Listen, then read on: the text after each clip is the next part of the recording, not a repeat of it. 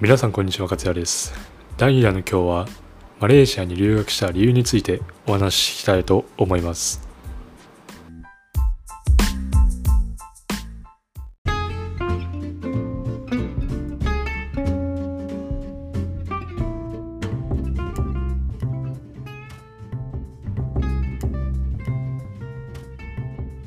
はいということで第2弾の今回は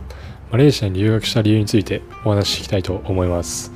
えー、大きく分けて理由は5つぐらいあるんですけどまず1つ目は留学費用がすごく安いということですね、えー、マレえー、留学行くにあたって一番、えー、気になる点っていうのが留学費用のことだと思うんですけど、えー、マレーシアの留学費用っていうのは他の国と比べて格段に安い傾向にあります、えー、留学といえば皆さんアメリカとかカナダオーストラリアっていう国が思い浮かぶと思うんですけどそういう国の大学っていうのはいい大学に行けば行くほど、えー、授業料が高くなっていくっていう傾向にあります。で僕も、えー、最初はアメリカの大学に行きたくて調べて、えー、それがすごく高くてオーストラリアもすごく高くてそれで諦めてマレーシアにしたっていう経緯があるんですけど、えー例えばアメリカの大学で有名なところといえば UCLA とかっていうのがすごく有名な大学でカリフォルニアにある大学なんですけどそこの大学っていうのは、えー、1年間だ、えー、の授業料だけで400万円以上かかると言われています。はい、で400万円以上の学費を1年間払ってそれを、まあ、留学だったら4年それとそれか編入して2年とかっていう、えー、期間を払い続けるとしたら、えー、なかなかそれを払い続けられる家庭っていうのはそんなに多くないんじゃないかなと思います。はい。オーストラリアも、えー、グループオブエイトって言って世界ランク100位以内の大学がに入っている大学が、えー、8個あるんですけどその8つとも、えー、大体400万円ぐらいかかるっていう風な、えー、自分の調査ですけどそういう風になっていました。なので、えー、自分はそれは無理だなと思って、はい、最初諦めようとしたんですけどその中でマレーシアの大学に出会って調べてみると授業料は、まあ、私立で高くて120万円ぐらい、えー、っていう感じで安い私立だと80万円とかその80万前後ぐらいで留学ができるっていう感じになっていますで聞いた話だと国立は30万円ほどの学費で行けるっていうのを聞いて、え自分のエージェントの留学エージェントをしてくれた方だったらその方はま日本でバイトして、えー、お金貯めてそのお金で、えー、授業料払っていたっていうふうに言っていてそれはすごく魅力的なんじゃないかなと思います。はい、で次は生活費なんですけど生活費は食費は1食250円から350円ぐらいあれば食べれるっていう感じになっています。はい、で家賃はまあ地域にもよるんですけど僕が住んでるエリアだと月に3万円か、まあ、4万円払えば、えー、ジムとプール付きの綺麗なマンションに、えー、住めます。はい、これは結構、えー、こっちに友達に聞いた話だと大体皆さん3万円ぐらい3万円前後ですね払って、えー、すごい高層コンドミニアムの、えー、まあところに住んでいて、まあ、プールもジムもあってすごく綺麗でっていう感じになっています、まあ、これ家賃の話だと東京に住むとしても家賃最低5万円はかかると思いますし5万円の家に住むってなると、まあ、例えばワンルームだったり、えー、風呂とトイレが同じ場所にあったりとか、えーすごく狭い、えー、場所をイメージされると思うんですけどマレーシアで5万円家賃に払えればすごくいいところに住めるんじゃないかなと思うのでそそこはすごい魅力的だなと思っています。はい。えー、次は、えー、2つ目の理由としては多国籍な環境っていうことですね。えー、マレーシアって多民族国家として知られていてえー、マレー系が60%中国系マレー人が20%インド系マレー人が6%っていう集計が出ています。はい、で自分の学校では、えー、例えば自分の学校では世界70カ国以上から学生が集まっていて大体アジア近辺から、えー、いろいろな国から学生が集まっています。でそうすることで、えー、そういうところで生活することで、えー、差別的な考えっていうのは消えますし、えー、お互いの文化ってとか、え習慣の違いっていうのもたくさん学べます。はい。そこはすごくいいことなんじゃないかなと思います。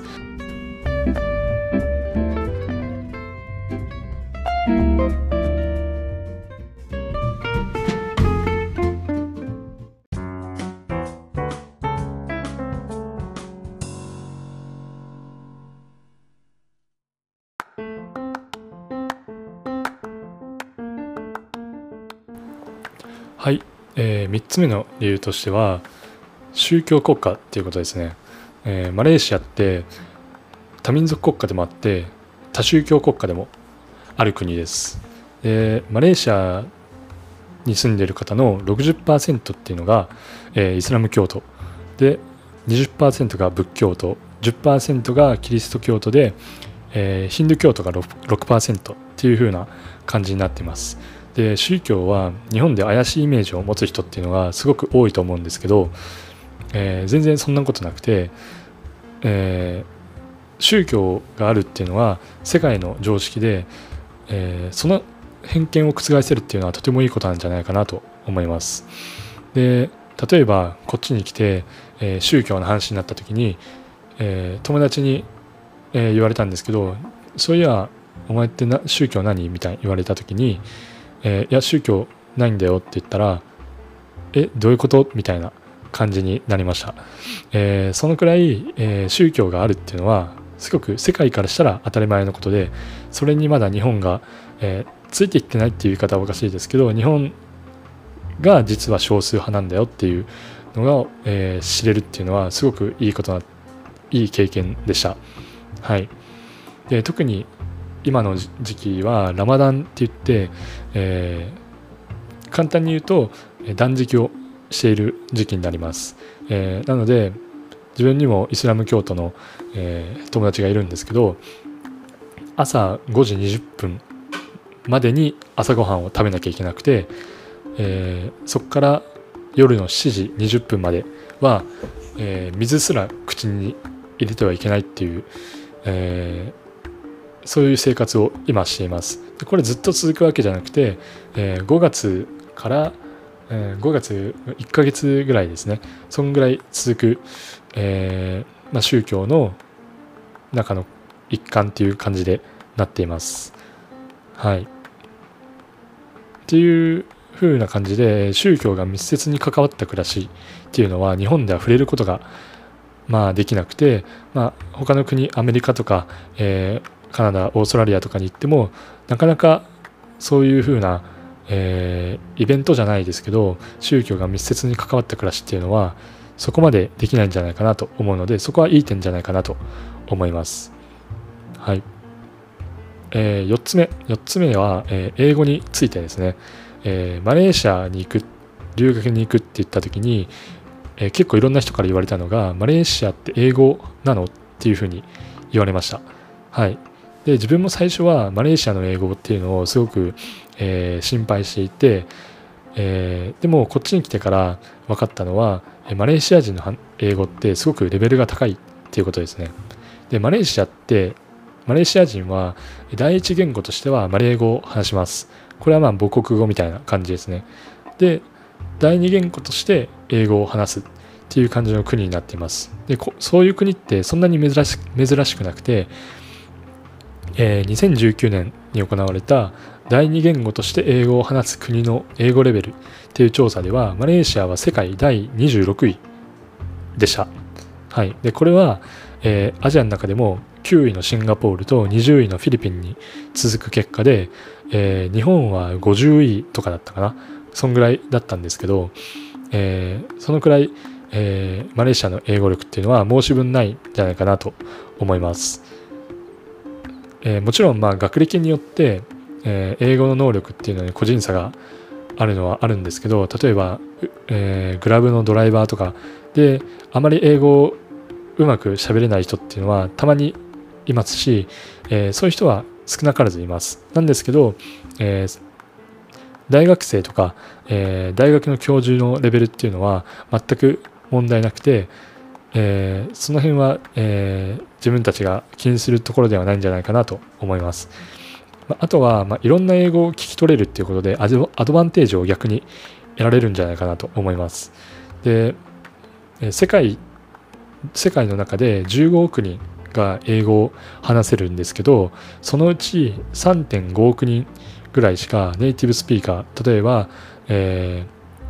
ー、アメリカ人とか、まあ、オーストラリア人とか、第一言語として英語を話す人っていうのはそのくらいしかいません。なので、残りの 10, 10億人ちょっとの人っていうのは少なからず母国語の鉛もあって、えー、自分たちが学校で勉強してきたような綺麗な英語っていう英語を話す人っていうのは実はあんまりいないんだよっていうことが、えー、わかると思います。で、マレーシアにいる人たちは大体第二言語として英語を話せる人っていうのが大体の人で、えー、そういう方たちってすごく母国語の鉛があるんですね。なので、えー、リスニングっていうのは最初はすごく苦戦するんですけど、と同時に、えー、世界的に、え英語を聞き取れるっていう、え面で考えると、いろんなアクセントの英語を聞き取れる能力があった方が断然有利になりますし、えまあ、ネイティブだけが英語の全てじゃないよっていうことを知れる、えいいきっかけになると思うので、そこはすごくまあ、プラスに考えていいんじゃないかなと思います。はい。で、最後の理由としては、他の人と違う経験ができるということですね。えー、留学生のほとんどってアメリカ、カナダ、イギリス、オーストラリアとかに行くと思うんですけど、えー、優秀な人っていうのはそこにたくさんいて、えー、まあ、自分が同じ場所で留学しても、まあ、全く叶わないんじゃないかなっていうふうに留学行く前に思いました。なので、えー、まあ、マレーシアに行くっていうことで先ほど言ったみたいに、えー、多国籍な環境であったり、えー、宗教が身近にあったりとかあとはいろんな英語を、え聞き取れていろんな国の人たちと、え関われるっていう点においてマレーシアっていうのはアドバンテージを持っていると思うので、えたとえその優秀な人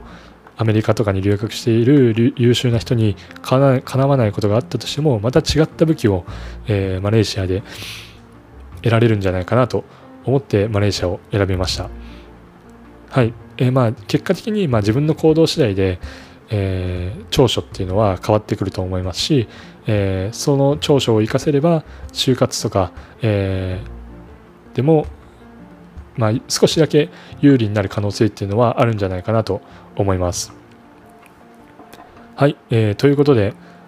マレーシアに留学した理由をだらだらと語りましたけど、えー、やっぱり一番大きいのは費用なんじゃないかなと思います。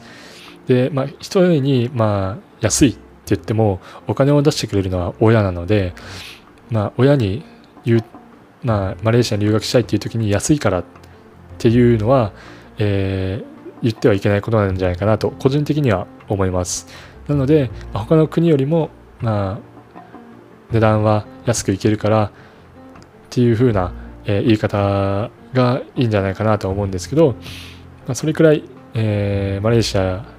の留学っていうのは魅力があるところだと思いますし今後どんどん増えてくるんじゃないかなと思います。はい、えー、ということで第2弾は以上になります。引き続き、まあ、次回は、えー、自分の英語学習遍歴っていう、えー、テーマで話していこうかなと思うので、えー、楽しみに待っていてください。今回は以上になります。ではまた。